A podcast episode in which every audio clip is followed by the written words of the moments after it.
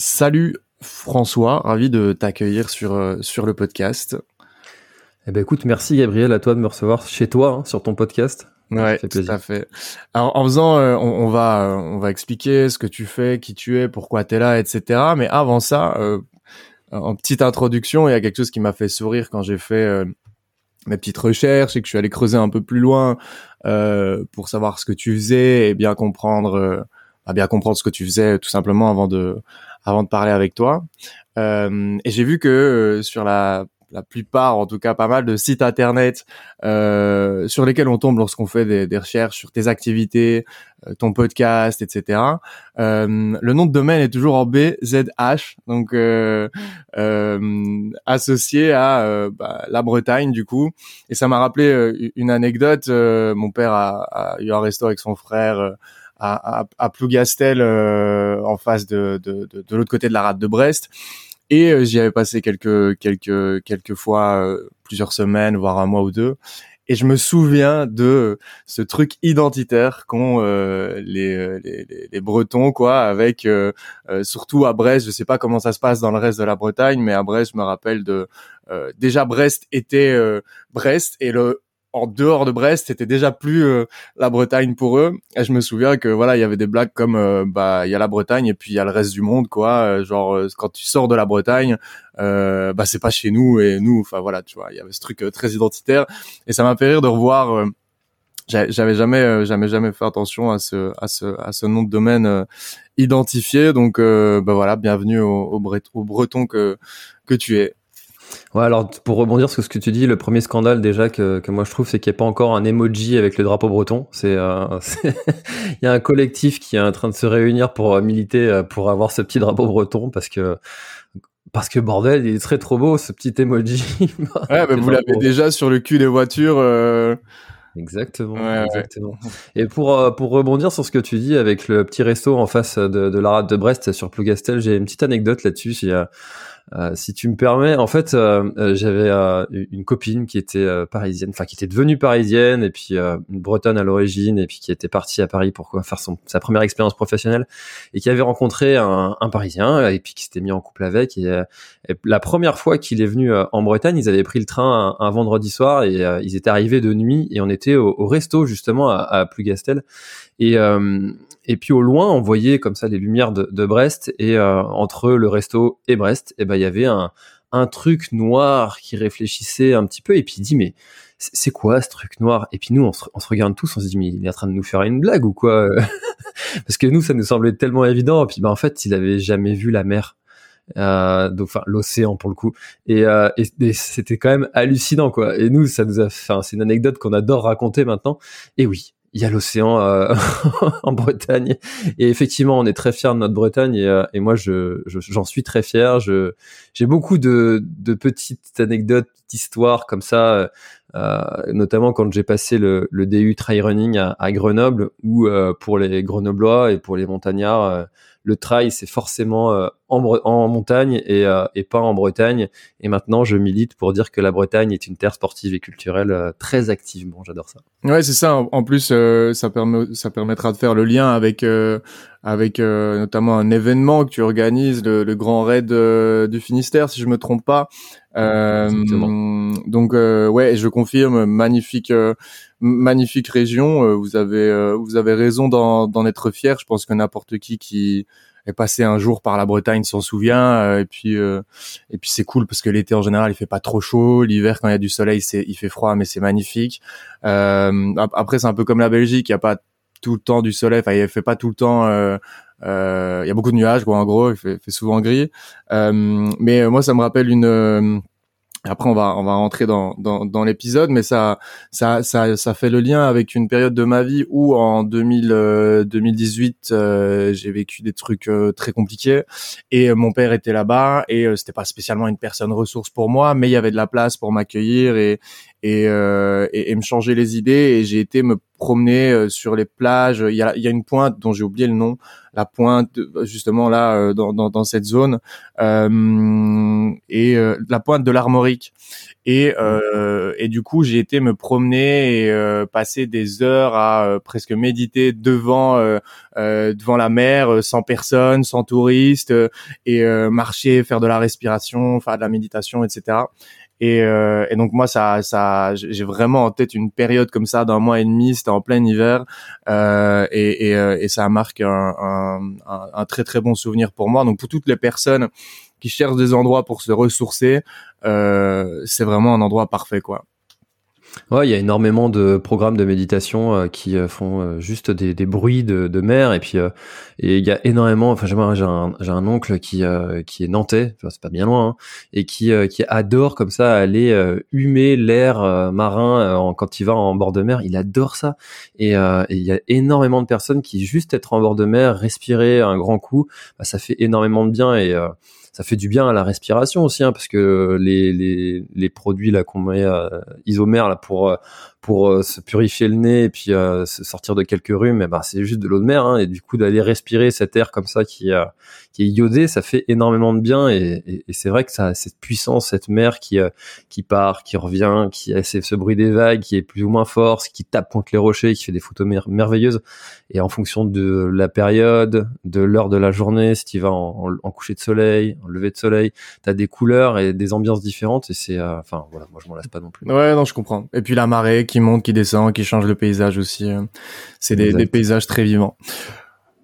Donc aujourd'hui, euh, je t'accueille pour qu'on on discute euh, de, de, jeux vidéo, euh, d'utilisation excessive, slash euh, d'addiction. On avait discuté ensemble, je t'avais un peu précisé hein, la différence entre, par exemple, consommation excessive et, et addiction. Addiction, on est vraiment sur une maladie avec un dérèglement du système de la récompense, de la motivation, et on peut être parfois très longtemps dans une consommation excessive euh, que ce soit d'un comportement ou bien euh, d'une substance, sans vraiment être addict.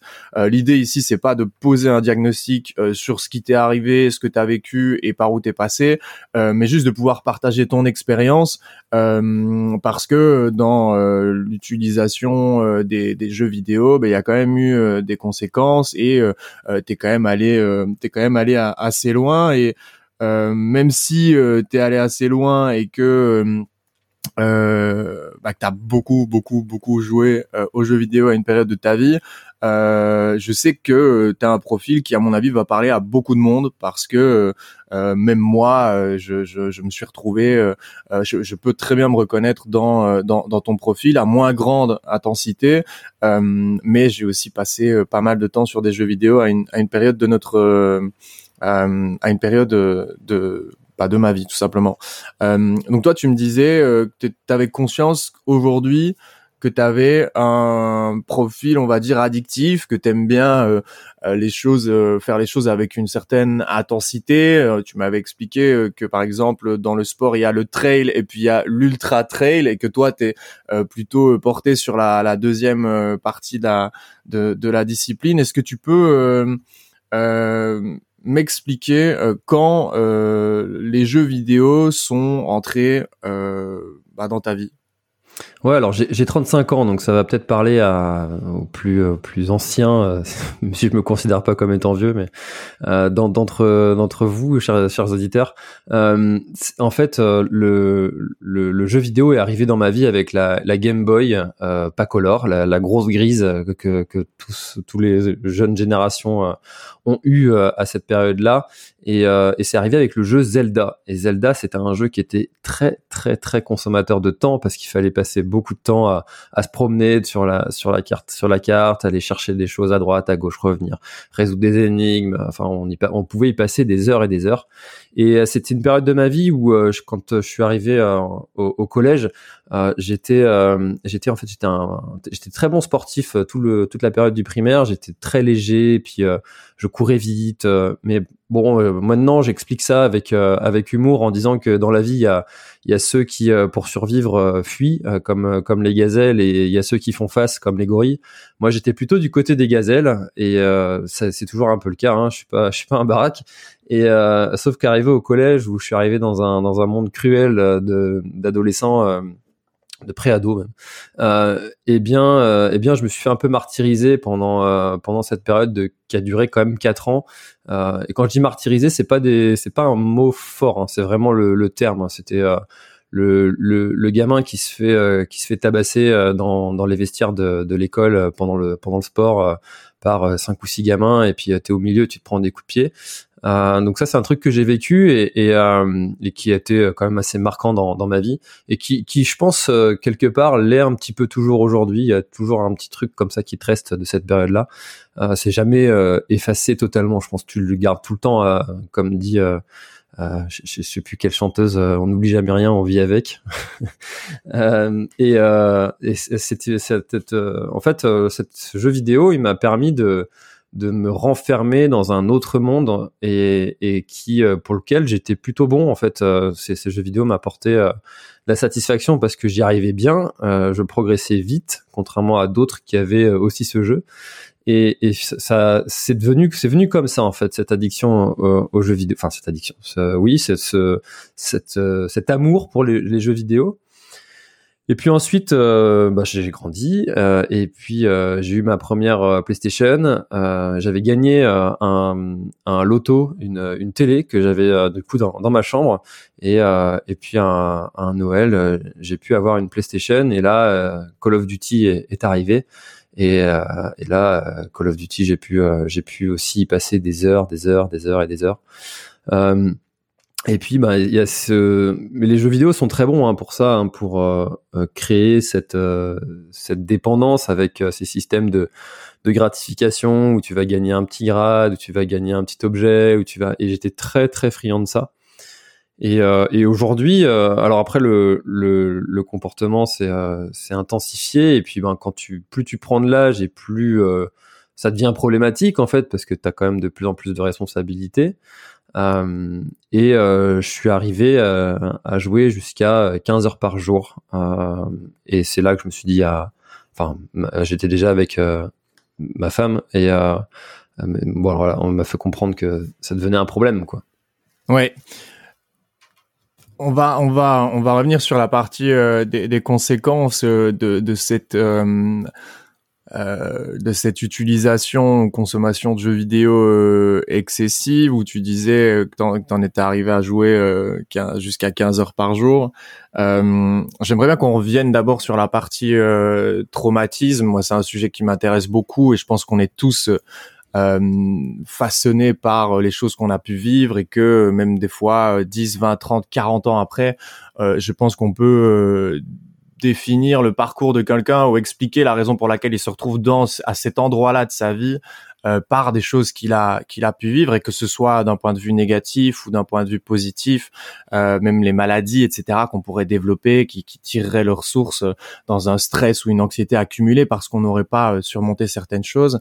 Euh, et toi, en l'occurrence, c'est quelque chose que moi aussi j'ai plus ou moins connu, peut-être pas euh, aussi violemment que toi, mais euh, je, je rentre pas dans les détails, mais ceux qui, les, auditeurs euh, qui, qui écoutent, qui connaissent mon histoire, euh, savent que chez moi à la maison c'était un, c'était un, un, peu le, le, bordel. Il y avait pas mal de violence, etc. Donc j'étais pas non plus le, le, le, le mec avec le, le, torse bombé dans la cour de récré, etc. Et ça m'est arrivé quelquefois de d'être tout simplement sur le chemin de, de, de celui qui avait besoin de dominer dans l'école et euh, mais c'était voilà épisodique. Donc je, je vois, euh, euh, ça, je me rappelle de ce que je pouvais ressentir en rentrant à la maison, cette angoisse, ces sentiments de solitude, ce truc de euh, bah, d'avoir l'impression de d'être une merde et puis le, le, le besoin aussi de d'encaisser simplement la violence des coups si jamais il y en a et moi je me demandais euh, euh, parce qu'on a on a bien compris que toi tu te réfugies euh, dans, dans les jeux vidéo, mais t'avais pas des ressources externes, toi, les personnes euh, de soutien, que ce soit les parents, la famille ou, ou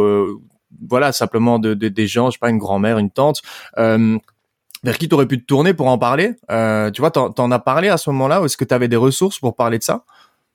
Alors j'avais mes parents ont, ont, toujours été très présents pour euh, pour moi. Le, petit traumatisme avec, enfin ouais si c'est un traumatisme comme avec mes parents, c'est que mes parents m'ont eu tard. Alors aujourd'hui ça semblerait pas très tard parce que la tendance c'est quand même assez euh, assez portée vers les enfants euh, entre 30 et 35 ans, ça, ou même 40, ça ça, ça devient presque le commun, la classique.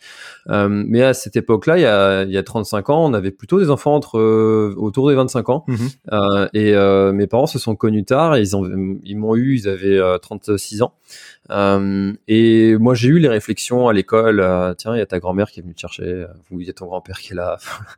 et alors qu'ils n'étaient pas si vieux que ça. Enfin, toi, 45 ans pour venir chercher ses enfants à l'école, c'est pas, c'est pas choquant.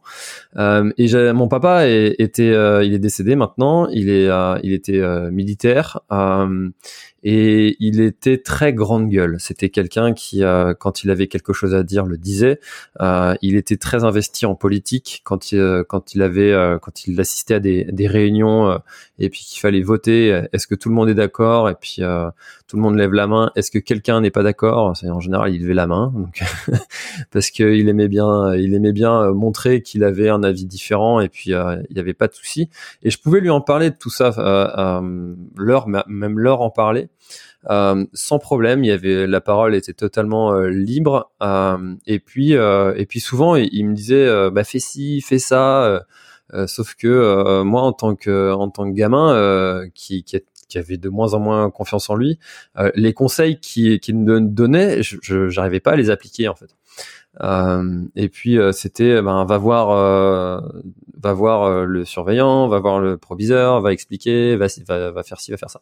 Et du coup en fait c'est un comportement qui qui amplifie parce que du coup tu passes pour la balance, tu passes euh, pour euh, pour tu, essayes de mettre en place ce qu'on te conseille, mais en fait tu passes pour euh, pour un mongol. Tu vois, il y a des gens ils vont ils vont ils vont avoir suffisamment de répartie sans avoir forcément la force pour clouer le bec à n'importe qui. moi, je faisais, si je faisais la même blague ou je, je, disais exactement la même phrase, ça avait pas du tout le même impact. Et, euh, et aujourd'hui, euh, aujourd'hui, euh, c'est toujours un, peu le cas quand quand j'arrive dans un dans un endroit où je connais personne. Euh, je suis pas celui qui à, à, la fin de la soirée connaît tout le monde. Euh, il est invité partout. non, non. Quand quand je suis dans un milieu où je connais personne, je suis plutôt du genre à attendre qu'on vienne vers moi plutôt que plutôt que l'inverse. Euh, donc il y avait ce, ce, trait de caractère et ce, ce comportement qui permettait pas non plus de s'en sortir euh, assez facilement, même en essayant d'appliquer les, les, conseils qu'on me donnait. Mais j'ai quand même toujours, toujours eu euh, cette oreille attentive à la maison et, et ça, ça, ça a quand même eu ses, ses fruits. Enfin, ça a porté ses fruits après au lycée. Ça a mis du temps, mais une fois arrivé au lycée, avec un changement total d'entourage parce que j'étais toujours euh, attiré par, par le sport. Euh, j'ai toujours fait du sport dans ma vie. J'ai euh, jamais, jamais, jamais j'ai arrêté. Euh, J'en ai fait plein, des sports différents. Euh, j'ai même essayé aussi les sports de combat, euh, mais j'avais pas une attirance particulière pour pour ces sports-là, donc j'étais pas très assidu. Et, et arrivé au lycée, en fait, bon, c'est toujours le cas. Hein, il y a des répartitions en fonction des secteurs. Tu, tu vas dans un lycée automatiquement, sauf si tu as une option euh, particulière. Et alors là, j'ai eu une euh, l'espèce de grâce de Dieu pour ceux qui, existent ou un coup du un coup du hasard, c'est que la, un, autre lycée où on n'allait pas normalement après le collège où j'étais a ouvert l'année où je suis passé au lycée une option sport. Et du coup, j'ai postulé pour aller sur euh, sur cette option sport. donc en, donc j'ai fait une seconde option sport. Donc ça me faisait juste deux heures de plus de sport par par semaine. Et j'ai été reçu pour aller dans ce lycée. Et je suis arrivé à, l'internat avec un, un, nouvel environnement, presque un redémarrage à zéro. Je connaissais personne, personne ne me connaissait. Et puis, euh, et puis là, ben, j'ai eu un, un, nouvel entourage et, euh, et ça a été, euh, ça a été, enfin, je pense que si j'avais pas eu cette, euh, ce, ce, redémarrage à zéro, euh, aujourd'hui ma vie serait quand même complètement différente. Mmh. Ouais, c'est intéressant ce que tu dis je soulève juste un point euh, que, que, que je veux partager, euh, que ce soit avec toi ou avec les, les personnes qui écoutent euh, et qui peuvent être concernées euh, par voilà des, des problématiques de présence ou d'absence justement des parents dans dans l'enfance. là, on parle pas de violence, mais simplement de la présence des parents d'un point de vue émotionnel, affectif, physique, etc. le fait que toi, tu te sois senti euh, écouter, même si les conseils étaient peut-être pas adaptés, qu'il y avait peut-être un gap générationnel ou appelons-le comme, on veut, mais euh, que euh, tu n'arrivais pas spécialement à appliquer les conseils, le fait de ressentir la volonté du parent d'être présent pour l'enfant et d'être voilà, même si les conseils ne sont pas efficaces et que, comme tu le disais, euh, ça ne t'a pas aidé d'un point de vue opérationnel à euh, éviter les problèmes que tu vivais, euh, c'est quelque chose d'extrêmement important. Et des fois, euh, tu sais, en, en termes d'addiction, on parle de prédispositions qui peuvent être d'ordre génétique, environnemental, ou bien en fonction du développement du cerveau, etc. Et la partie environnementale, elle englobe la famille et justement cette partie ressources. Et donc, un profil qui n'a absolument accès à aucune ressource, c'est-à-dire euh, à des parents complètement absents ou bien l'inverse des parents complètement violents, euh, ça, c'est, un facteur de risque justement de déclencher euh, des addictions. Pourquoi? Parce que ben en fait on n'a pas on n'arrive pas à atteindre euh, tu vois une, une, homéostasie un équilibre euh, à la fois physique et, psychologique. Et donc pour essayer de retrouver cet équilibre on va aller ben voilà dès qu'on va rencontrer de la dopamine à, avec une grande intensité on va avoir envie de recommencer beaucoup plus rapidement que, que les autres. Donc c'est juste pour faire une petite parenthèse pour dire l'importance même s'il y a des parents qui écoutent que si on n'a pas les et, et, je suis pas encore parent mais bon voilà je me suis passionné par le sujet dans, en faisant du rétro engineering de ma propre éducation qui a été catastrophique. Euh, l'importance d'être présent même si on n'a pas les bons conseils même si on n'a pas euh, euh bah voilà tout simplement faire de son mieux quoi. Parce que j'imagine que être parent ça doit être compliqué qu'on n'a pas le mode d'emploi etc tout ça je, je, le visualise très bien. Mais d'un point de vue intentionnel c'est quelque chose de c'est quelque chose d'hyper important. Et c'est intéressant aussi ce que tu dis pour rester dans l'environnement, mais là externe, pas pas intrafamilial, euh, le fait que ça ait changé, tu as probablement pu trouver des choses euh, bah, qui, euh, qui, qui, qui, te comblaient. Déjà, le fait de sortir peut-être du danger, euh, de plus être dans une situation de réflexion permanente, d'hypervigilance, de tous les jours quand tu vas à l'école te dire qu'est-ce qui va m'arriver, comment est-ce que je vais réagir? Ça, c'est des choses qui sont extrêmement usantes pour pour le corps et l'esprit et qui en fait fait qu'à un moment donné, on, on entre dans des dans des processus de dissociation où bah, pour se protéger, en fait, le cerveau va faire un tour euh, et euh, et, euh, et ça c'est des choses c'est des choses qui sur la sur la longueur sont difficiles après à rattraper, difficiles à vivre et compagnie. Donc tu arrives dans ce nouvel environnement euh, et euh, tu toujours fait du sport, mais c'est là qu'il y a un peu un coup d'accélérateur et tu tu passes dessus ou bien les jeux vidéo euh, à l'arrivée de ce nouvel environnement et de on va dire de plus d'équilibre, les jeux vidéo commencent à, à s'en aller?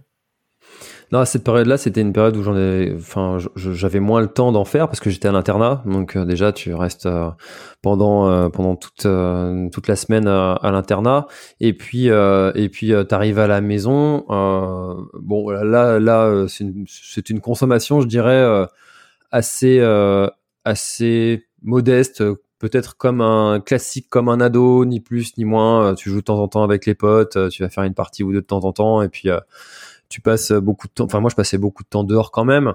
Euh, donc, à cette période-là, c'est vrai qu'il y a eu euh, un peu moins de, de, de consommation de, de, jeux vidéo, même si euh, c'était toujours présent et puis je, je, prenais toujours du plaisir à, à, jouer. Ça, c'est ça, ça t'a jamais vraiment quitté cette, cette période.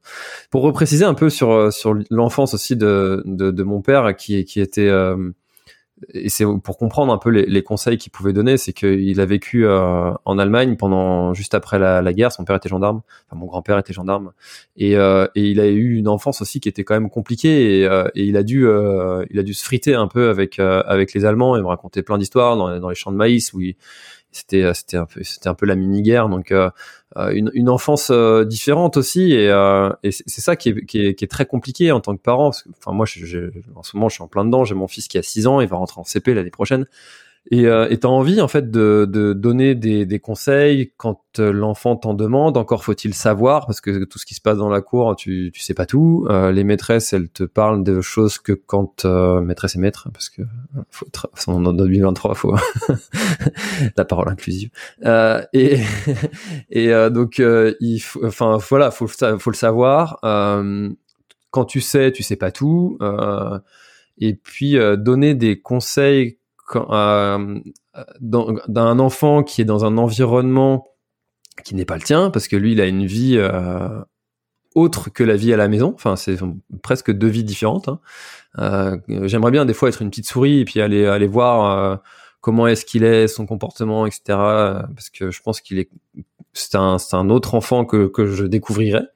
Euh, et, et, ça, en tant que parent, c'est euh, c'est très très très compliqué de de donner des conseils en n'ayant pas tous les éléments, quoi. Ouais, je veux bien croire. Ouais. Je veux bien croire.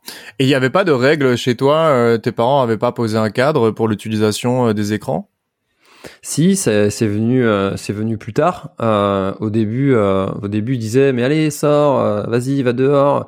Il y avait parfois, alors ça c'était au tout début quand la, la, la, Game Boy est arrivée, les, les, copains qui qui venaient, qui sonnaient à la maison et qui parce que j'ai vécu dans un petit village. Hein, c'était euh, enfin voilà les, les, les, copains ils venaient ils sonnaient à la maison ils venaient sans prévenir à l'avance enfin il y avait euh, vraiment pas de souci à ce niveau là et euh, et puis ben au début ben ils venaient ils regardaient ils me regardaient jouer par dessus l'épaule et puis ben au fur et à mesure du temps bon ils en avaient un peu marre quoi ce que je comprends et puis bah mes parents me disaient de sortir mais moi je, je disais encore encore une partie ou encore x temps euh, et puis, et puis c'était toujours un peu la, la dernière partie. Allez, c'est la dernière. Allez, c'est la dernière. Un peu comme euh, comme les rails maintenant. Là, allez, encore une encore un dernier, encore un dernier, encore un dernier. Et puis tu te retrouves une heure après, tu sais même plus ce que t'as regardé. Et euh, c'était un peu le, le même le même schéma psychologique qui se qui se crée. Sauf que les parties bah, durent plus longtemps et puis euh, qu'un qu'un simple reel de 30 secondes. Euh, mais euh, si si, ils avaient ils ont ils ont fini par par imposer et puis peut-être pas assez, peut-être pas assez, peut-être pas assez strict là-dessus. Je je saurais pas exactement dire. Je n'ai pas de souvenir marquant de d'eux en train de, de rentrer dans la chambre et puis de d'éteindre la télé ou de euh, voilà, donc, euh, mais c'était, il y avait le côté très accessible en fait d'avoir euh, tout ça dans sa chambre. Je crois qu'aujourd'hui, euh, mon fils, je lui mettrais pas en fait une télé. Mais bon, on est quand même plus sensibilisé au sujet des écrans aujourd'hui que que l'était la génération de nos parents. donc, je leur jette pas la pierre, mais c'est vrai que aujourd'hui, c'est quelque chose que je ferais pas et, et, et, sur lequel je pourrais avoir plus d'impact sur sur le temps de consommation de mes enfants. Ça c'est clair. Hmm. Hmm. Intéressant. Et hum, tu m'avais dit en préparant le, en préparant l'épisode quand on a discuté ensemble euh, il y a, il y a quelques jours euh, que c'était la période 20 euh, 23 ans où tu as eu où as eu un peu le pic en termes de consommation enfin de d'utilisation de, des jeux vidéo, c'est ça?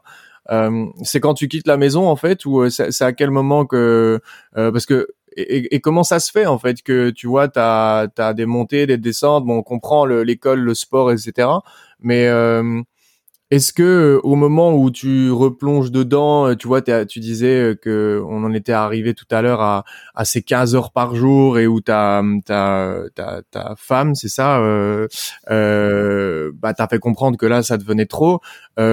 C'est quoi ton quotidien Tu vois, est-ce que tu essayes encore de d'échapper à euh, la réalité euh, que tu que, que essayais d'échapper à l'école parce que là c'était compliqué. Euh, tu vois, c'est quoi le lien entre la consommation excessive du mec qui a 20, 23 ou plus et celui qui est allé chercher du réconfort dans les jeux vidéo à l'école quand ça allait pas bien?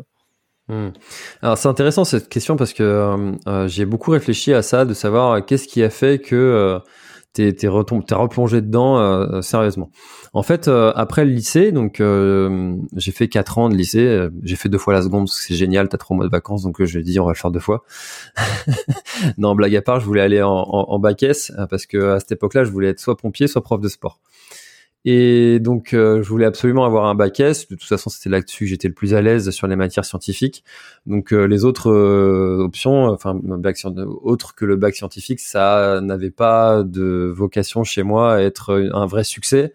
et puis, donc, pendant la période du lycée, bon, j'ai une consommation, comme j'ai dit, qui était quand même modérée. Ensuite, pendant l'année de terminale, je passe les concours pour pour aller au pompier, chez les pompiers de Paris. Euh, et euh, bah, je, je, suis pris euh, pour aller pour aller chez les pompiers de Paris. Et donc je me retrouve après le lycée. donc j'ai mon bac. l'été l'été je fais un, petit boulot de de j'avais mon Bafa donc je pouvais je pouvais accompagner des des colos faire bosser dans des centres aérés des choses comme ça donc ça m'occupe pour, tout l'été pas de problème sauf que j'arrive en, en, septembre et là bah tout le monde a repris soit soit le, le, lycée soit soit les études supérieures soit peut-être aussi à trouver un boulot donc je me retrouve avec tout seul chez mes parents euh, à attendre que euh, j'arrive euh, donc à la formation des pompiers de Paris. Et donc pendant cette, cette attente, eh ben qu'est-ce que je fais? Je reprends les jeux vidéo. Et donc, cette, donc de septembre, et l'entrée hein, chez les pompiers de Paris était en janvier 2007. Eh bien, j'ai reprolongé, j'ai repris le, le, la PlayStation, Call of Duty euh, à fond. Euh, J'avais un copain, je me, je me souviens toujours, qui lui était encore au, lycée, euh, il était un peu plus jeune que moi et euh, il s'arrêtait en fait plus tôt. Il, il, prenait le bus pour rentrer chez lui et j'étais j'étais sur la route entre son lycée et, et, chez lui et puis il s'arrêtait un arrêt de bus plus tôt pour venir chez moi et puis il passait la fin de la journée et puis on jouait. moi j'y étais déjà depuis depuis le matin et, et lui il me rejoignait et puis bon bah c'était comme ça. De toute façon mes parents ils étaient pas si inquiets que ça et ils savaient très bien que ça allait durer euh, que quatre mois, le temps que j'arrive chez les pompiers de Paris. Et donc euh, j'arrive chez les pompiers de Paris et euh, bah là la formation c'est six mois, c'est six mois qui est assez intense. Le week-end je rentrais de temps en temps et et puis et puis ben là c'est pareil en fait je me retrouve un petit peu seul pendant cette période là parce que je vivais un peu à contre rythme des autres. Euh, et puis, euh, bah, ça me permettait de retrouver euh, des, des, potes qui étaient sur le jeu. donc, en termes de vie sociale, bah, c'était, ça se passait là-dessus, quoi. donc, c'est quelque chose que j'explique comme ça. Et au bout d'un moment, est venu un autre jeu. Et là, c'est là que ça a commencé à, à s'accélérer en termes de temps de consommation.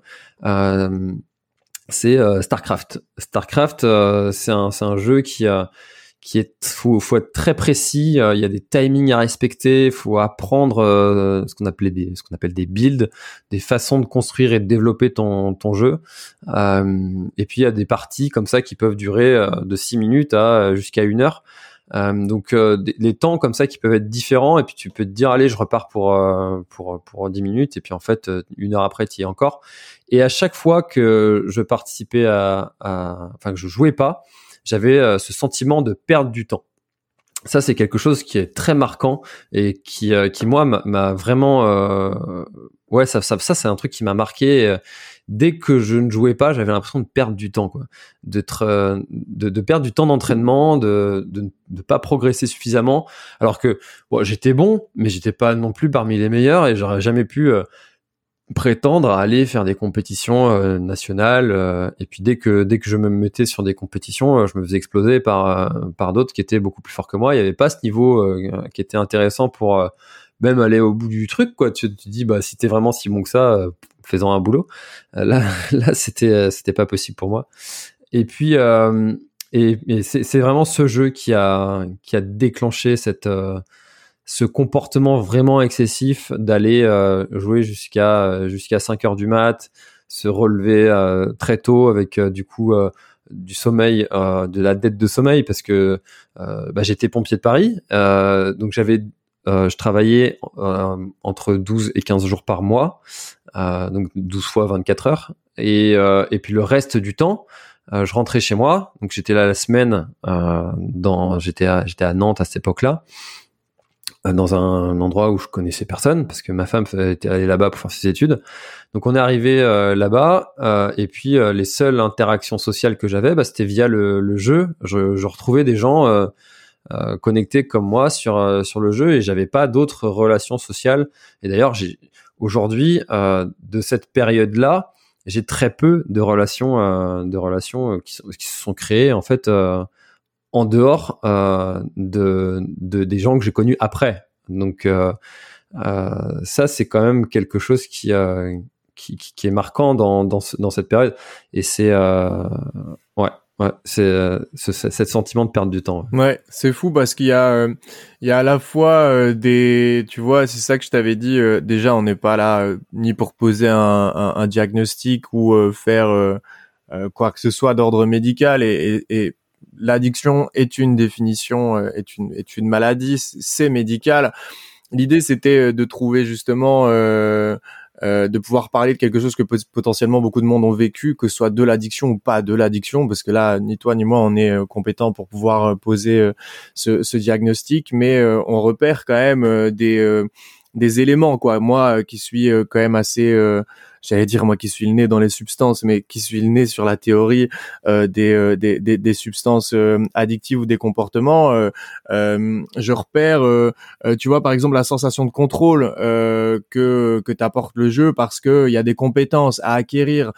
Eh bien ça, par exemple, dans les paris en ligne, la sensation du joueur lorsqu'il va avoir l'impression que ce sont ses compétences qui lui font gagner un match, enfin un pari sur un match, euh, c'est un c'est un des éléments dans si on pouvait qualifier ça en, enfin classer ça en pyramide, c'est euh, un peu le dernier niveau euh, qui rend le truc le plus addictif. C'est quand à partir du moment où ton cerveau te dit ou que toi t'es convaincu qu'en fait euh, tu es en train de gagner ou que tu as gagné parce que tu as des compétences. Alors là, toi, les compétences, bah, elles sont probablement euh, euh, pas spécialement liées au hasard tout le temps, mais il doit sûrement y avoir la combinaison et du hasard et des compétences, la sensation de contrôle aussi, parce que quelle que soit la substance, il y a toujours un peu de j'ai peut-être pas le contrôle sur le reste de ma vie, mais là, quand je suis en train soit de jouer aux jeux vidéo, soit de consommer une drogue, soit de boire de l'alcool, je décide de consommer ou d'avoir ce comportement-là. Donc, je reviens à une certaine partie de, de contrôle.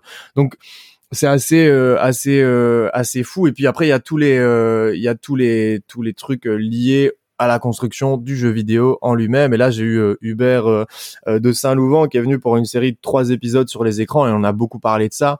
on n'a pas parlé des jeux vidéo, mais de, de, de, de, des algorithmes qui vont être créés sur les applications pour capter notre attention, etc.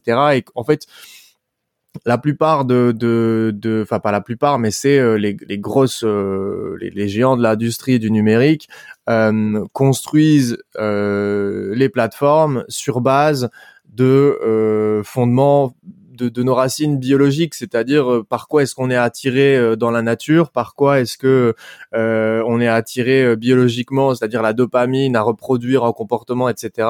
Et en fait, bah voilà, tout est construit pour que notre cerveau, notre attention soit concentrée sur la plateforme. Et pour avoir déjà aussi joué pas mal à des jeux, je sais que en plus du côté jeu, comme je le disais, compétences et euh, amusement, plaisir, il y a aussi euh, la partie des couleurs, la partie euh, des bruits, des sons, de l'expérience utilisateur, qui va faire qu'en fait, ça fait un gros package qui vient foutre le bordel dans, dans, le cerveau et qui nous rend complètement complètement accro. Donc c'est intéressant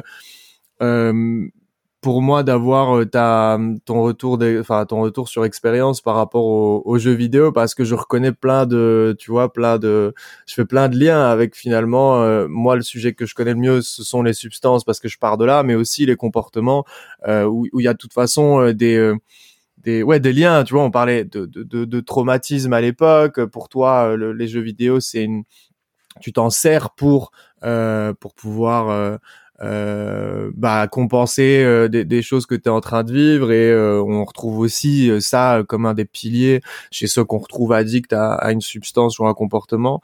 et d'un autre côté, pour revenir aux conséquences, parce que ça, ça aussi c'est un pilier important, j'ai l'impression que finalement tu as toujours plus ou moins euh, réussi à jouer l'équilibriste entre des échéances, des concours, euh, des études, etc. Euh, mais à un moment donné, il y a quand même ta femme qui te dit, écoute, là, euh, t'es peut-être allé trop loin ou ça commence à devenir compliqué. Ça, ça, a été quoi les conséquences concrètes? Est-ce que tu as perdu des trucs, de l'argent, des amis ou, ou, ou toi-même? Est-ce que, enfin, tu vois, t'as as cassé des trucs dans ta vie qu'on pourrait classer dans la partie conséquence de cette utilisation des, des des, jeux vidéo bah, ce qui est sûr, c'est que même si j'ai pas perdu euh, des amis, euh, j'ai sûrement perdu des relations que je ne me suis pas fait euh, à cause de ça. ça c'est ça c'est inévitable. C'est une perte de temps pour toi que tu dirais? Bien sûr, bien sûr. C'est cette relation au temps était quand même, enfin quand même importante. Et puis les éléments déclencheurs parce que en fait après donc ah il y a quand même quelque chose qui est important et que qui, s'est reproduit en fait et je dis c'est pour ça que je disais au tout début que c'était peut-être encore présent par quelques exemples mais quand je suis arrivé chez, les pompiers j'étais le, petit gars qui débarquait du fin fond de la Bretagne et puis je suis arrivé dans un monde complètement hallucinant, euh, le monde de Paris, euh, avec euh, des gens qui venaient d'absolument partout, avec des vies différentes et, et qu'il y a eu encore ce alors je vais pas dire comme comme au collège où je me suis fait martyriser parce que non je me suis pas fait martyriser dans les casernes mais il y a eu encore ce, cette un peu le syndrome de l'imposteur qu'est-ce que je fais là? Je débarque là-dedans dans un monde euh, assez hallucinant. Et puis euh, le côté rassurant de se remettre dans, dans le jeu euh, que, que tu maîtrises déjà, tu connais les codes. et puis je rebondis aussi par rapport à ce que tu disais juste avant. Au niveau de la dopamine, j'ai arrêté jamais une partie en ayant perdu. Euh, donc euh, ça c'était quelque chose d'important. Je, je, j'arrêtais jamais de jouer en ayant perdu. C'était toujours, toujours euh, en ayant gagné. Comme comme un joueur au casino va toujours avoir envie de se refaire et de partir sur une note positive. Et là aussi c'est un mécanisme très clair et identifiable de ce qui peut conduire vers une vers vers l'addiction. Ouais.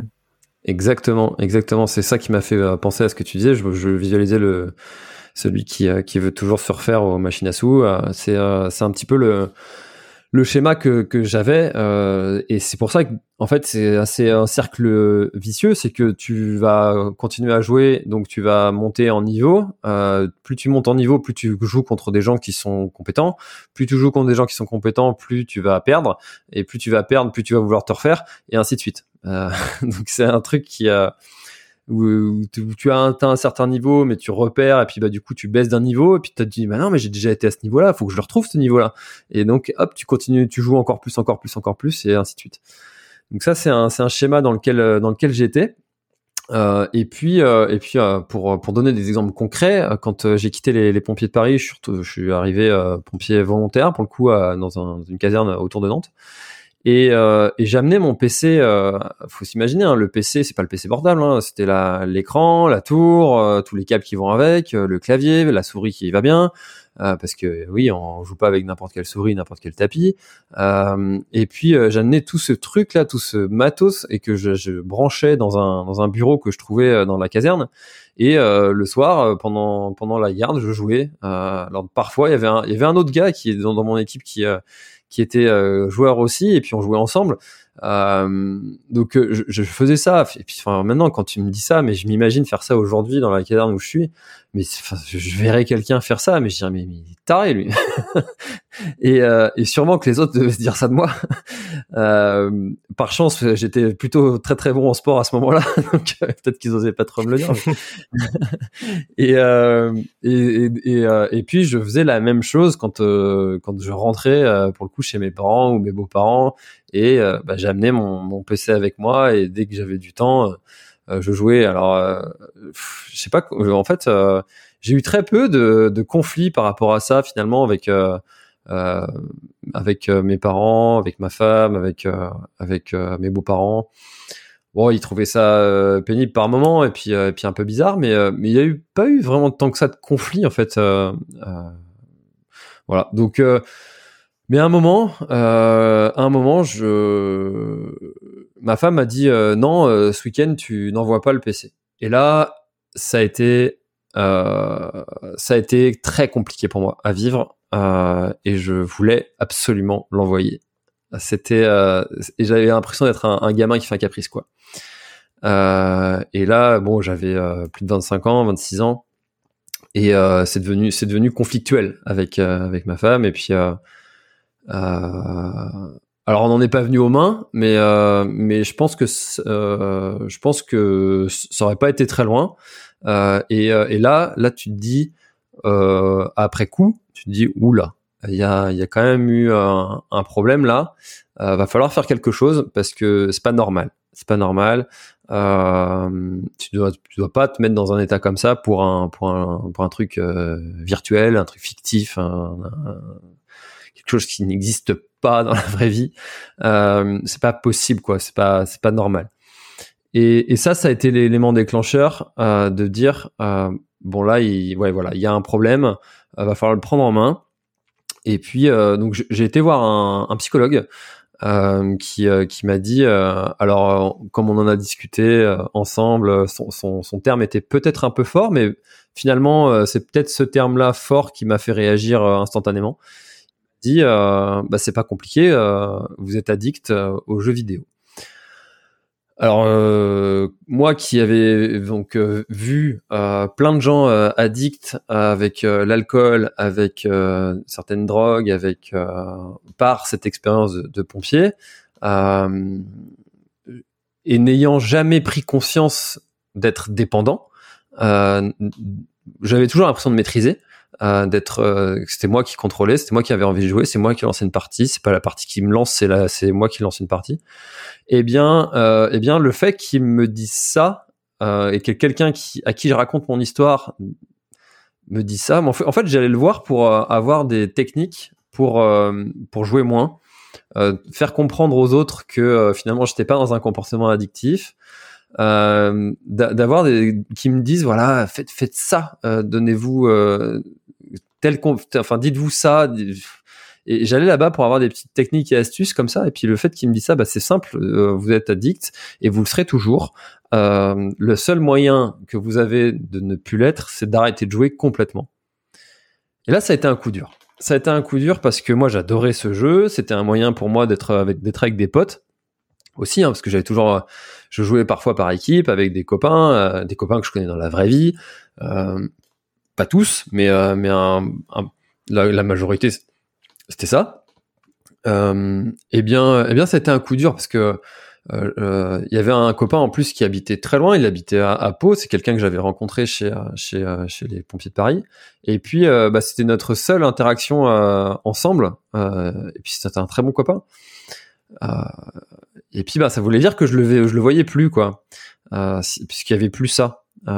et donc voilà, ça a été un coup dur, mais euh, le fait qu'ils me disent, euh, ben là il y a un problème, vous êtes addict, et eh ben ça a suffi euh, pour que je désinstalle le jeu et que je me jure de ne jamais jamais le réinstaller. Alors pour compenser ça, eh ben je regardais des vidéos de ce jeu-là sur YouTube, des gens qui jouaient, donc parce que le l'e-sport était en pleine en pleine expansion. Et je regardais des vidéos euh, et puis euh, puis là, euh, bah pour le coup, en fait, ça, j'étais toujours, j'aimais beaucoup ce jeu en fait, comme quelqu'un qui qui regarde un match de foot. Moi, j'aimais bien regarder. je le fais plus, mais cette période-là, je regardais beaucoup. Et c'est comme ça que j'ai compensé le, le, fait de ne plus jouer. Et, et j'ai réussi, même s'il y a eu plein plein de fois où je me suis dit allez réinstalle-le, fais une petite partie, et puis, on n'en parle plus, voir voir que qu'est-ce que tu vaux euh, euh, maintenant, et puis puis voilà. Et euh, mais je me suis dit non non non, faut faut faut surtout pas tomber là-dedans. et donc j'ai plus jamais jamais jamais joué à, à ce jeu. mais ça m'a pas empêché de replonger dans un autre. parce que euh, parce que c'était aussi euh, la période où euh, bah, les téléphones sont devenus de plus en plus performants. Et puis bah, j'ai installé Clash of Clans Clash of Clans sur sur mon sur mon téléphone et j'ai joué pendant très très très longtemps à Clash of Clans, à y passer des heures et des heures et des heures et des heures. Et puis le problème avec euh, ces jeux-là sur un smartphone, c'est que tu peux les emmener absolument partout. Donc ça veut dire que même quand tu es en soirée, eh ben, tu peux sortir le téléphone et puis commencer à jouer. Euh, et puis toi, tu te dis, allez, euh, ça va me prendre deux secondes, sauf que ben tu sors complètement de là où t'es euh, pendant ce temps-là, et puis après de revenir dans une conversation, c'est compliqué. Et puis on sait tous, hein, que, en fait, tout le monde le fait, mais personne n'aime ça quand c'est les autres qui le font de, de sortir son téléphone euh, pendant que t'es avec d'autres gens. Et, et puis un jour, je, je sais même plus qu'est-ce que c'est que le déclencheur. Euh, je crois que c'est quand j'ai eu mon fils, il y a, il y a six ans, six, sept, ouais, par là. Euh, j'ai décidé de, revendre le jeu et, euh, je l'ai revendu 300 euh, euros à quelqu'un. J'ai revendu mon compte. Et depuis, je n'ai plus été euh, sujet au comportement addictif sur sur les jeux, même s'il y a eu parfois quelques petites rechutes avec des, des pubs Facebook ou Instagram qui me qui me tendent un, jeu et puis euh, puis je dis ah tiens il est sympa celui-là je vais le télécharger et pouf tout de suite je repars à jouer pendant une heure deux heures trois heures non-stop.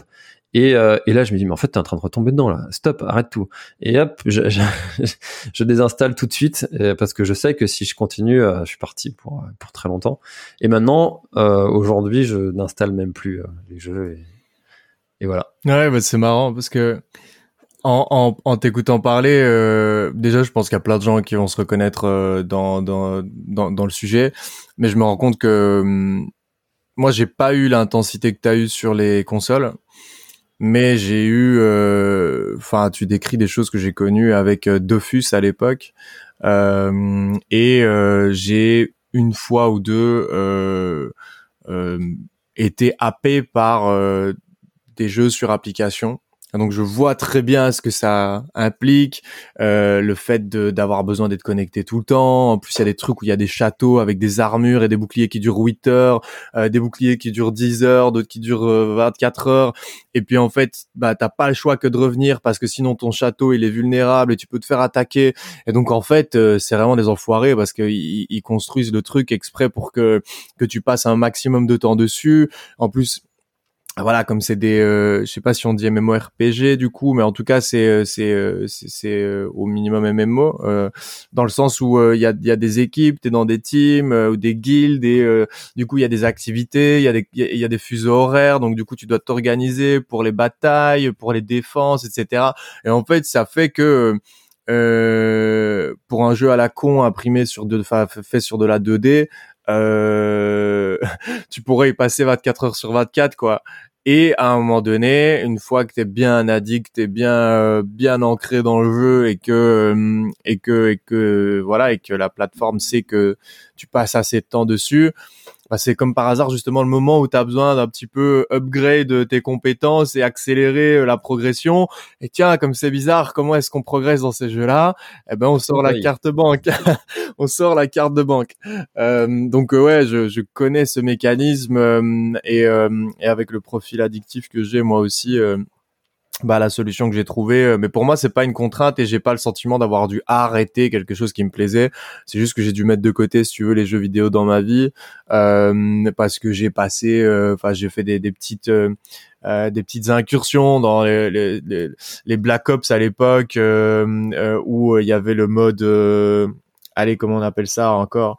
On pouvait jouer à deux sur les maps contre les zombies là je crois que c'est Black Ops 2 ou quelque chose comme ça euh, des modes campagne, ouais, des choses comme ça. Ouais, ouais, c'est ça. En gros, enfin, t'avais des maps où euh, t'avais des zombies qui arrivaient dans tous les sens et euh, et on jouait à deux avec avec avec mon beau-frère et et donc j'ai vu, enfin, j'ai j'ai mis les pieds du côté de la console. Je sais ce que ça ce que ce que ce que ça ce que ça provoque j'ai mis les pieds du côté des des des des, des applications et et en fait je pense qu'on est je pense qu'on est loin d'être des cas isolés même ton cas enfin je crois qu'on est loin loin d'être des cas isolés avec avec toutes les sollicitations qu'on a, tu disais, toi encore, euh, tu as une publicité Facebook avec un jeu qui a l'air sympa et qui te tape dans l'œil comme par hasard, euh, qui serait publicité qui serait pas du tout ciblée hein, pour les personnes qui sont euh, addictes au jeu. Euh, on se demanderait bien, on se demanderait bien comment ça se fait qu'on est autant attiré. Mais encore une fois, ce qui est marrant, et là je notais dans ce que tu disais, c'est ce besoin de substitution, d'atterrir un peu en douceur avec Starcraft. Et un peu comme euh, mais vraiment c'est enfin comme comme t'en parles là c'est tu t'es servi des vidéos et regarder d'autres personnes jouer ou avoir des images du jeu euh, pour compenser ton manque et ton envie de d'être dans l'action quoi. Euh, donc on retrouve ce euh, on retrouve ce substitut euh, qu'on va pouvoir utiliser sur des sur des sur des drogues qui sont dont on va être dépendant physiquement. Donc c'est encore un point un point supplémentaire euh, euh, qui, euh, qui, qui, qui ferait tordre l'oreille à un médecin ou un, un psychiatre ou un professionnel de la santé mentale pour établir un diagnostic d'addiction. Ce que, ce que, ce dont on avait parlé dans la, la, la dernière fois ensemble, c'est tu m'avais dit que tu avais fait une séance avec, euh, je pense, un psychologue et euh, qui t'a dit euh, vous êtes addict aux jeux vidéo. En fait, moi, ce que ce que je voulais souligner, et j'en profite d'en parler ici pour d'autres personnes qui bah, rentreraient dans un dans un programme de soins ou se tourneraient vers un professionnel de la santé mentale. le diagnostic de l'addiction peut être facile à poser comme ça au, bord du comptoir et, et, autour d'un verre ou à la maison parce qu'on va euh, c'est un mot qui a été, enfin, qui est, qui est fort galvaudé dans nos conversations, euh, mais c'est vraiment important de comprendre que l'addiction est, est, est, une maladie, qu'on pose un diagnostic médical et qu'il faut pas, euh, qu'il faut pas faire n'importe quoi. Alors dans le cas des jeux vidéo, euh, elle a probablement eu raison, la personne qui t'a dit ça, et euh, et toi ça t'a suffi, t'as eu de la chance euh, de pouvoir rebondir et et t'as eu un déclic et bon bah t'as pas t'as as réussi à reprendre le cours de ta vie. Mais le truc, c'est que imagine un profil euh, qui n'a pas, euh, peut-être pas la stabilité euh, que, que tu avais à l'époque ou pas la clarté d'esprit de, de, reprendre le contrôle, etc. Ça peut être relativement dangereux de poser des diagnostics comme ça un peu à, à la sauvage, sans un diagnostic clinique, sans faire plusieurs rendez-vous, des discussions, etc., sans prendre le temps de poser des questions justement comme aujourd'hui je le fais avec toi euh, sur les conséquences négatives sur euh, le, le, faire un peu une anamnèse. Et quand tu me dis en un rendez-vous on m'a dit je suis addict aux jeux vidéo je me dis bah là nous déjà tous les deux ça fait 55 minutes qu'on parle et un rendez-vous psy en général après 45 50 minutes c'est fini tu vois et je pense que n'importe quel médecin digne de ce nom ne poserait pas un diagnostic aussi euh, radical du premier coup. On peut dire bah oui écoutez vous vous avez quand même des prédispositions, vous avez l'air d'avoir euh, des éléments qui pourraient conduire à un diagnostic d'addiction et donc après à une prise en charge et un traitement, etc. Mais c'était juste ça que je voulais dire et, là ça me permet de l'expliquer euh, pour euh, bah, des, des, des, auditeurs qui seraient concernés par le sujet de l'addiction, euh, de pas prendre le truc à la légère et que, que comme je le disais, l'addiction c'est une maladie et qui dit maladie dit diagnostic et dit euh, traitement adapté. Euh, et donc faire attention euh, si quelqu'un euh, vous disait, et encore une fois là dans ton cas, la personne avait probablement raison, mais si quelqu'un arrive et vous dit après 45 ou 50 minutes, ah bah oui vous avez une addiction à, à tel produit ou à tel comportement bah, à votre place, euh, je prendrai un peu de recul euh, parce que voilà, ça demande un peu plus de, un peu plus de, de, de fouilles et euh, d'approfondissement que qu'un seul rendez-vous quoi. Hmm. Ah, c'est intéressant ce que tu disais aussi sur les, les moyens de substitution et de, de, de compensation. Ou euh, personnellement, c'est le sport hein, qui m'a qui m'a aussi un petit peu sorti de tout ça, euh, notamment la course à pied. c'est c'est là dedans que j'ai j'ai trouvé mon salut euh, dans, dans ce sport qui est exigeant euh, et qui euh, pour qui il faut avoir une certaine rigueur, régularité, hygiène de vie qui nécessite quand même beaucoup de, de compétences transverses. Et puis et puis avec des, des objectifs aussi qui, qui me faisaient rêver des j'ai toujours apprécié les, aventures, que ce soit de, de Mike Horn ou des, euh, des, explorateurs qui partaient avec leurs chiens de traîneau euh, traverser euh, l'Alaska. Enfin, j'ai toujours eu une attirance aussi pour pour ces gens-là, euh, un peu aussi extrémistes. Hein, que, voilà, des toutes ces toutes ces distances qui sont qui me sont un peu incroyables. Et, et à cette époque-là, j'avais un copain qui faisait des des trails longs. Aujourd'hui, pour moi, enfin, ce serait finalement presque qu'un trail. Euh, mais on parlait de distance de 30, 40, 50, presque 60 km. Et puis euh, je regardais ça avec des yeux, mais je disais complètement malade. Et, euh, et mais ça me faisait quand même rêver de, de, pouvoir être capable de faire ça. Et du coup, je me suis dit bah tiens, je vais me mettre à la course à pied et puis puis on verra bien. Et, euh, et puis ben aujourd'hui, euh, quelques années après, euh, je fais des ultra trails. Donc euh, il y a, y a voilà, il y, a eu ce moyen aussi de, de substitution. Et puis puis c'est le seul sport qui m'a provoqué autant de d'émotions, de de ouais, de, ouais d'émotions. Hein. Plus même plus, plus que le, bien-être parce que après le sport t'as pas euh, cette euh, culpabilité t'as pas cette baisse d'énergie tu te sens pas vidé t'es pas euh, euh, tu vois t'as pas tous les côtés euh, négatifs que la que, que, que finalement l'excès de jeux vidéo peut apporter quoi. Ouais bien sûr et c'est même le contraire et puis socialement c'est quand même beaucoup plus valorisant de dire je, j'ai fait un ultra trail ce week-end que euh, qui m'a pris 35 euh, heures que de dire euh, j'ai joué 35 heures à Starcraft. ouais. C'est quelque chose bah après, après, si tu vas dans la bulle des, des, des gamers, il y a moyen que ça soit, il y a moyen que ça soit, que ça soit bien, bien perçu. Mais en effet, en effet, socialement, même physiquement, en plus, il y a ce truc positif de finalement les jeux vidéo une fois que tu sors du jeu vidéo, les compétences que tu apprends, ok, peut-être qu'au niveau stratégique, au niveau réflexion, etc., c'est des choses que tu pourrais transposer dans la vie réelle. Mais bon, à un moment donné, ça devient très limité, alors que dans le sport, ta condition physique, ta longévité, ton espérance de vie, ton cardio, ta respiration, enfin bref, on va pas citer tous les tous les tous les bénéfices du sport que tout le monde connaît, mais euh, ça t'apporte quelque chose de concret dans ton équilibre, euh, dans ton équilibre de vie que évidemment euh, les jeux vidéo n'apportent pas quoi. Ouais, bien sûr. Et puis, bon, comme on en parlait quand quand on a préparé l'épisode, mais c'est mes amis hein, qui m'ont dit que j'avais finalement toujours été comme ça, à, être un peu jusqu'au boutiste, à, à aller aller au bout des trucs que, que j'entreprends et, euh, et aujourd'hui je vis euh, grâce au sport et grâce à la, à la course à pied. Euh, c'est mon métier, je vis de ça et puis euh, j'ai créé euh, créé mon métier et, et, j'ai quitté un, CDI tout stable et, et, après les pompiers j'étais j'étais en CDI dans une boîte de télécommunications. Et, et puis je me plaisais pas spécialement dans ce que je faisais, je voyais pas de sens à ce que je faisais. Et puis ben j'ai décidé de créer euh, créer mon métier justement autour de, du sport. Et puis donc on revient un peu à ces à ces aspirations que j'avais quand j'étais au lycée de vouloir vivre soit du sport, soit d'être pompier. Aujourd'hui je suis pompier volontaire et je vis du sport. Donc euh, bah vas-y justement parle-en un peu de ton euh, de ton métier, tes activités aujourd'hui, ce que tu fais. J'avais prévu en début d'épisode de te poser la question et puis on est parti sur d'autres choses, mais que les gens comprennent un peu le podcast, les événements, etc. Donc on a compris la, la transition et le fait que bah finalement t'as, t'as, tu gagnais ta vie autour de, de, de, ta passion, mais que les gens puissent un peu visualiser et les événements que tu peux faire et, euh, et ton podcast, que ça représente, euh, peut-être des invités. Je voyais que tu avais eu euh, par exemple Patrick Montel, qui pour des Français qui ont regardé le, le sport à la télévision doivent, doivent, doivent, doivent connaître au minimum la voix. en Belgique peut-être un peu moins, mais qui est quand même une grosse référence en termes de, de, de commentaires sportifs. si tu avais, voilà, en sachant que l'audience n'est pas ultra qualifiée sport, mais si tu pouvais décrire et ton activité, comment tu gagnes ta vie aujourd'hui et, parler deux trois mots du podcast. Ouais, euh, avec plaisir. Alors le, podcast, il est né, euh, c'est un, des fruits euh, du, Covid, et où j'ai eu une j'avais une intuition juste avant le Covid, c'était que le digital allait remplacer le, le contact humain.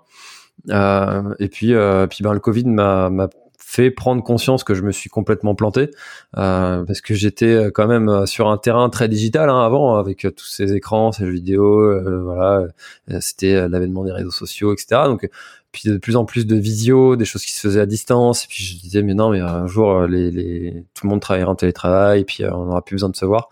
Et puis euh, puis le Covid est arrivé par là, et puis ben, je me suis rendu compte que j'étais comme les autres et j'avais besoin de, de, voir les gens, de, de, créer des connexions, de créer des moments de partage. Et donc j'ai créé un, un, un, lieu de rencontre en live où je faisais bénéficier. J'avais déjà une petite communauté à cette époque-là autour de, de la course à pied. Euh, et puis euh, donc je permettais aux gens de discuter en live avec, euh, poser toutes les questions à des experts, des, des athlètes élites. un peu, j'avais appelé café trailer. C'était comme je disais, c'est comme si on se rencontrait dans un café et qu'on discutait sport. Et puis ça, il y a des gens qui m'ont dit ouais c'est cool, c'est tous les, c'était tous les mercredis soirs. J'ai fait ça pendant un an et demi. Et ils m'ont dit c'est cool, mais bon j'ai pas une heure tous les mercredis soirs et puis c'est compliqué de regarder en live tu peux pas le mettre en podcast et puis à cette époque-là, le podcast, euh, donc c'était en 2021, euh, était euh, était quand même bien en vogue euh, en 2020. Et puis donc octobre 2020, je mets le podcast en ligne et puis ça marchait plutôt bien pour des premiers épisodes. Et puis entre septembre et Noël 2021, je me suis, enfin, à l'été là, je me suis dit, il y a vraiment un truc à faire sur le podcast. Euh, je vois que ça, ça marche bien. Allez, euh, défi, euh, je me lance à faire un podcast par jour, sauf le dimanche, de septembre à, Noël. et j'ai changé, j'en ai profité pour changer de nom. Ça s'appelle maintenant l'instant outdoor parce que je reçois des euh, tout type de profils de sportifs, euh, que ce soit des navigateurs, des euh, champions du monde de, de CrossFit, Patrick Montel, des, des, scientifiques, des athlètes élites, des, enfin, j'essaye de recevoir tout type de profils qui tournent autour du sport et qui qui parce que pour moi il y a rien de tel que d'aller vers d'autres personnes pour apprendre soi-même à se développer grâce aux compétences que les autres ont développées dans leur activité principale. Euh, typiquement, quand je reçois un navigateur, je lui parle de comment est-ce qu'il gère le sommeil. Quand je reçois un champion du monde de CrossFit, je lui demande quelle est l'importance du renforcement musculaire dans, dans, dans, dans la progression, selon lui, de l'endurance. et ces gens qui sont spécialisés sur des sujets ont forcément beaucoup à apprendre aux autres. Donc aujourd'hui, c'est ça que je fais. Je, je, dis souvent que mon métier, c'est de, de, parler à des gens. Euh, et, euh, et, pour euh, la création de, de ces connexions euh, euh, physiques et réelles, eh ben, je, je, me suis passionné pour, pour l'organisation d'événements et, euh, et, en fait, je vois pas ça comme un travail de, de faire ça. J'adore faire ça. Je, j'y passe des heures en n'y gagnant que dalle.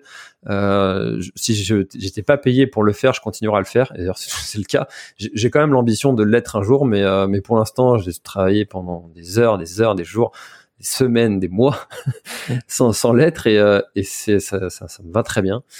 Euh, j'organise un ultra trail autour de la presqu'île de Crozon, donc qui fait 166 km, 3700 dénivelés positifs avec des conditions particulières, pas de balisage, pas de ravitaillement, euh, une barrière horaire qui est très serrée, euh, des zones qui sont ultra protégées, donc très peu de participants et on garde ce côté euh, convivial. Donc j'organise des événements, il y en a d'autres qui sont en, cours d'organisation. Euh, je, commente aussi des, événements en live. Je, j'anime des événements en présentiel. Euh, donc voilà, je gravite autour du milieu de la, de la, course à pied, du trail particulièrement, et j'adore ça. Nice, trop bien. En tout cas, on sent euh, la, on sent la passion, euh, euh, on sent la passion dans, dans, dans le timbre de ta voix quand tu euh, quand tu expliques tout ça. J'avais deux deux questions euh, pour terminer cet échange.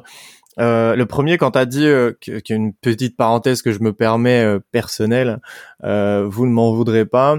quand tu as dit que tu faisais un épisode, que tu t'étais mis à faire un épisode par jour, t'étais un invité par jour ou bien t'as fait des épisodes solo à ce moment-là? Alors j'étais, euh, j'ai fait un petit hack euh, pour euh, pour réussir à tenir ce défi, c'est que je recevais parfois un invité et on enregistrait trois épisodes en une heure, donc oui, d'accord, parfois 20 minutes sur des sujets différents. Mm. J'avais aussi trouvé quelqu'un qui tient un, journal de, de trail qui qui, qui, qui parle très bien et qui qui me faisait une petite chronique une fois par semaine. Donc euh, il y avait euh, il y avait tout le temps un invité. Euh, j'ai pas fait beaucoup de d'épisodes solo, mais mais ouais, j'avais fait des petits hacks comme ça pour pour réussir à faire à, tenir ce rythme-là. Ouais, je vois intéressant parce que j'y pense aussi. j'y pense aussi à réduire, mais à alterner ou en tout cas, enfin, je me projette hein, déjà dans les à plus six mois, à plus un an sur du contenu euh, j'aimerais que ça tourne en fait comme comme les podcasts américains que je, je peux voir, euh, tu vois, et d'avoir euh, bah, tous les jours un épisode potentiellement différent, avec des fois des extraits qui vont durer 5 à 10 minutes, et puis après des longues conversations qui vont durer 2-3 heures en fait, j'ai envie de tendre vers ça euh, sur du très long terme parce que c'est ce que je kiffe réaliser, quoi. C'est ce que je kiffe faire et euh, et euh, et quand et c'est ce que je kiffe écouter. Moi, des fois, je reste trois heures devant une interview sur YouTube et à la fin de l'interview, je me demande qui passe trois heures devant son PC pour écouter une vidéo ou regarder une vidéo alors qu'il y a 4 millions de vues? Je me dis, mais on est quand même pas 4 millions comme moi à kiffer les formats longs et il faut croire que quand ça intéresse et que quand on cherche des solutions, comme toi tu disais, c'est très actionnable et c'est très euh, euh, niché euh, par rapport à, à, par rapport au sport et donc dans chaque dans chaque profil on va apprendre quelque chose de nouveau qui peut te servir dans ta pratique etc et ici moi l'audience euh, du, côté euh, addict, ex-addict, etc. C'est un peu pareil. En fait, c'est d'aller puiser chez chaque, dans chaque parcours euh, euh et, se reconnaître parce que c'est combler un peu la solitude, si tu veux, qu'apporte l'addiction dans laquelle on s'enferme au fil du temps, et donc de pouvoir, bah, grâce à ces discussions, montrer que les gens ne sont pas seuls, que d'autres personnes vivent également ces choses-là, et puis essayer d'aller euh, comme pas chaque addict est différent et qu'il existe autant d'addicts euh, bah, qu'il y a d'addiction et qu'il y a d'addicts sur terre, euh, bah, que chacun puisse aller puiser dans l'histoire, dans, dans l'histoire de l'autre, des, des, solutions, des pistes de solutions. Bref, en tout cas, euh, intéressant. Merci pour euh, ta réponse là-dessus. Il y avait un dernier truc sur lequel j'avais envie de finir, c'est ce fameux syndrome de l'imposteur dont tu as parlé euh, plusieurs fois. Moi, c'est quelque chose qui me concerne plus ou moins. Alors, je sais pas si j'ai un, syndrome de l'imposteur en, en, tant que tel. Après, je, je, suis toujours un peu quand même envahi par par du doute. Et puis, euh, euh, lorsque j'ai signé mes premiers premiers contrats en freelance, les premières propales, il y a toujours ce truc de bah je est-ce que je mérite vraiment cet argent? J'ai quand même la sensation des fois que il faut que je travaille dur pour pouvoir gagner quelque chose. Donc il y a plein de petits, on va dire, de micro symptômes du syndrome de l'imposteur, l'envie euh, de faire ma place, de montrer que j'existe, etc. Euh, c'est ce qui me fait euh, sortir du bois et publier sur LinkedIn. C'est ce qui me donne l'ego aussi des fois d'entreprendre des projets. Et je voulais avoir un peu ton avis justement là-dessus. Est-ce que finalement, parce qu'on l'entend partout, on l'entend chez plein de gens qui réussissent des projets, qui font des choses incroyables, etc., qui arrivent à se dépasser. Et je me demandais si ce syndrome de l'imposteur était finalement pas un truc avec lequel on, on apprend à vivre euh, et qui en fait devient même un moteur et un carburant quoi pour développer des développer des projets, faire des choses. Est-ce qu'on se servirait pas un peu euh, là je prends l'exemple de, toi et moi, mais des mecs comme nous euh, euh de, de, de tu vois de potentiellement ces faiblesses ou de la perception qu'on a de nos faiblesses et de se dire euh, en fait j'ai pas envie de les voir j'ai pas envie qu'on m'en parle j'ai pas envie de les ressentir. Alors du coup bah je vais aller plus loin quoi. Je vais faire plus que les autres. Et puis bon dans le tas je vais rater 9 choses sur 10 mais la chose que je vais réussir voilà ça va être toi un podcast ça va 1000 écoutes ça va être euh, moi des, millions de vues sur LinkedIn ça va tu vois ce que je veux dire? Est-ce que finalement euh, euh, c'est pas euh, une des raisons pour lesquelles des fois on va faire des choses euh, non seulement dans l'excès mais des fois les réussir. C'est pas parce qu'on a envie de compenser cette énergie potentiellement négative qui viendrait d'un syndrome de l'imposteur alors en fait, moi je pense que le syndrome de l'imposteur, c'est un peu euh, galvaudé et puis euh, il y, a beaucoup de gens qui euh, mettent ce mot-là alors qu'ils l'ont pas vraiment. et c'est un peu comme le stress, t'as le mauvais, t'as le bon, et puis t'as celui qui a le syndrome de l'imposteur mais réellement et qui est quand même complètement bloqué, paralysé à l'idée d'aller tenter, même l'idée d'avoir ce projet-là en tête, rien que d'avoir l'idée, il a déjà des sueurs. Euh, et puis euh, qui n'ose absolument pas de, de le faire. Euh, personnellement, quand je dis que j'ai le syndrome de l'imposteur, c'est la première fois qu'on me propose de, de, commenter une course. moi, j'ai un principe, c'est que je dis oui. Je dis oui de base, je dis oui, et puis après je flippe. Euh, je, je, stresse, je, je me demande qu'est-ce que je vais dire, comment ça va se passer, qu'est-ce que je vais faire, et puis je le fais et j'y vais. Et puis, ben, une fois que tu es avec ton micro et puis que tu as dit oui à un organisateur et puis que tu as des gens qui sont devant toi, bah, tu es bien obligé de faire quelque chose. Et puis, ben, tu te lances, tu te mets, tu te lances dans le grand bain et puis ce que tu fais, c'est pas parfait, c'est loin d'être, euh, d'être, euh, d'être parfait même. Et puis, ben, mais n'empêche que tu as eu une première expérience. Et cette première expérience-là, tu t'en souviendras sûrement toute ta vie. Euh, alors, sauf si elle a été vraiment euh, traumatisante, marquante, que tu t'es fait jeter de tomates sur la tronche. Bon, bah, c'est vrai que tu vas normalement avoir un peu un peu de stress ou encore plus de stress la deuxième fois si tu dois reprendre. N'empêche que ça te fait une première expérience et euh, ça t'a un petit peu dédramatisé le truc. Tu te dis bon, je l'ai fait, je suis pas mort. Euh, au contraire, j'ai appris, j'ai pris du plaisir, j'en ai pas pris. Si t'as pas pris du tout de plaisir, bah peut-être euh, qu'il faut aller faire autre chose.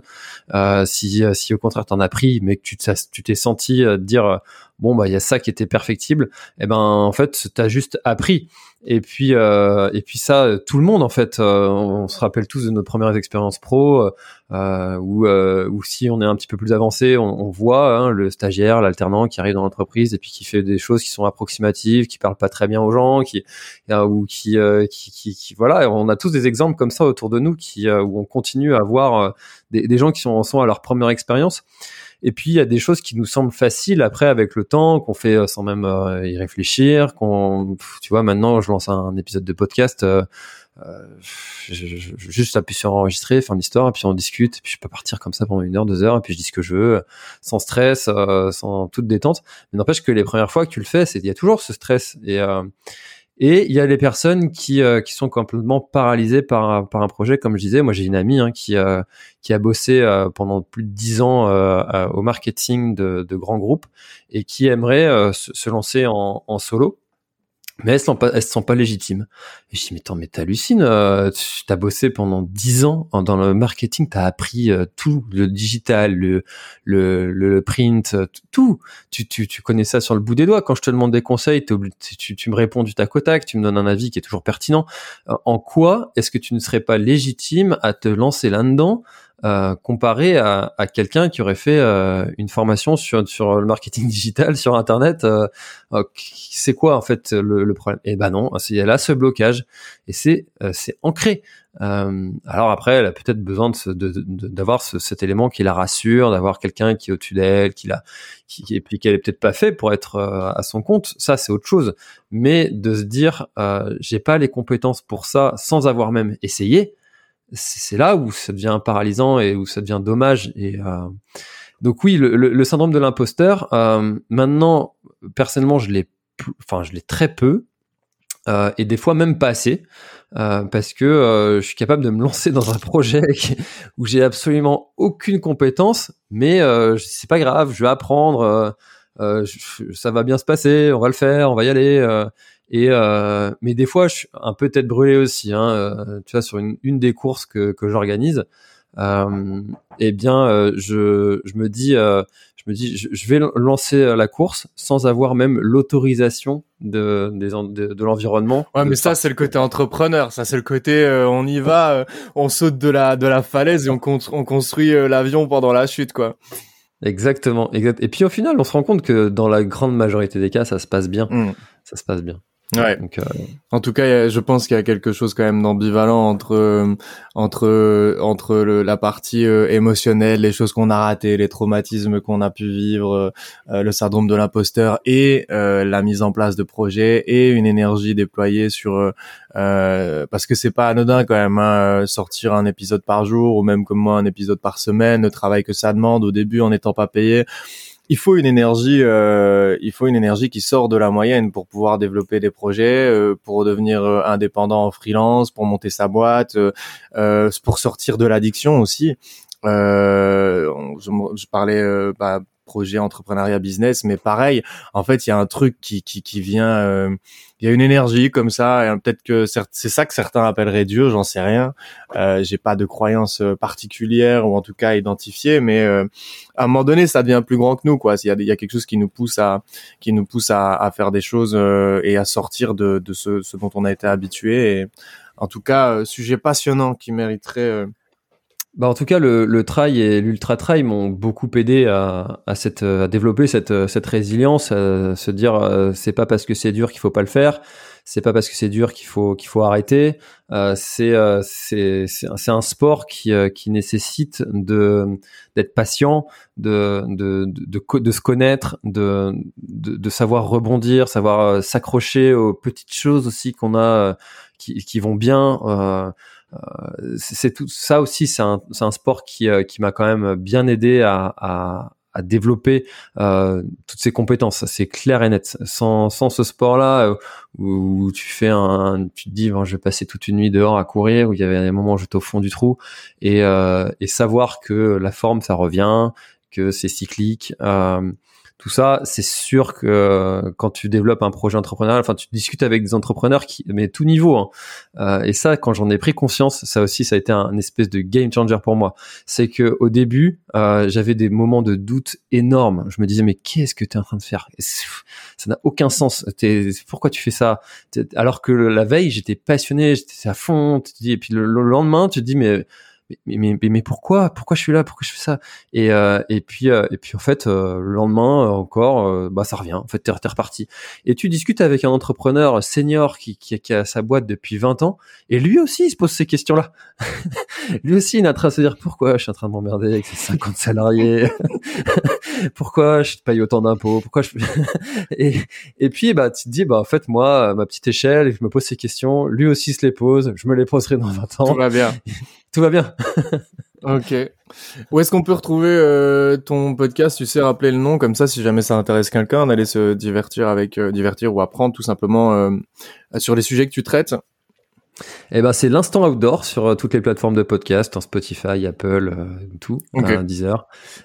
et puis et puis si vous voulez en savoir plus sur tout ce que je fais à côté, pouvez suivre aussi La Planète Trail et c'est là-dessus que je partage mes, mes, petites aventures personnelles et puis et que je partage un petit peu tout et puis à mon nom sur LinkedIn François Hinault. Ok, bah écoute François, euh, merci d'être passé euh, sur le podcast. Je suis certain que ton ton euh, ton histoire autour des jeux vidéo va va parler à beaucoup de monde parce que les profils en général qui sont à, moitié dans l'addiction, à moitié, enfin voilà, profil profil addictif qui parle un peu à tout le monde. en général, ça ça ça fait ça a beaucoup d'écho parce qu'on se reconnaît tous dedans et parce que c'est plus facile de proposer un contenu qui arrive pas en parlant bah, d'addiction d'addiction lourde. donc euh, merci euh, encore pour euh, ta présence aujourd'hui. Moi, je te souhaite bah, tout le tout le meilleur pour la suite, tes projets événementiels, le podcast, etc. Et, et voilà, encore merci et je te dis à bientôt. Eh ben, merci à toi de m'avoir euh, reçu. J'ai pas vu cette, euh, ça fait 1h20 là, déjà qu'on est en train de parler, je l'ai pas vu le temps passer. Euh, merci à tous les éditeurs qui sont encore là. Des fois, dans certains podcasts, ils, ils balancent un mot un peu random euh, pour voir ce qui a été jusqu'au bout et après tu tags le hashtag. Eh ben, vas-y, on fait l'exercice, on fait l'exercice. Si certains d'entre vous sont arrivés jusqu'ici à l'épisode, vous pouvez m'envoyer un petit message soit sur LinkedIn, soit sur Instagram, et je te laisse choisir le nom de code que les gens peuvent m'envoyer. Eh ben, hashtag euh, addiction Grand Raid du Finistère. Addiction Grand Raid du Finistère. Euh, ok, d'accord. Ça fait un peu, ça fait un peu un mix entre nos, nos deux trucs. Ok, ok, ça marche. Bah écoute, euh, à vos stylos, à vos carnets, et euh, bah je vous attends euh, dans, euh, je vous attends dans, dans, dans ma boîte mail, euh, dans les messages privés sur LinkedIn ou, ou sur sur Instagram pour voilà vérifier un petit peu. Comme on n'a pas de régie publicitaire encore sur le podcast, et eh ben comme ça, ça permet de savoir qui écoute jusqu'au bout. Euh, merci François, à bientôt. Merci à toi, à bientôt.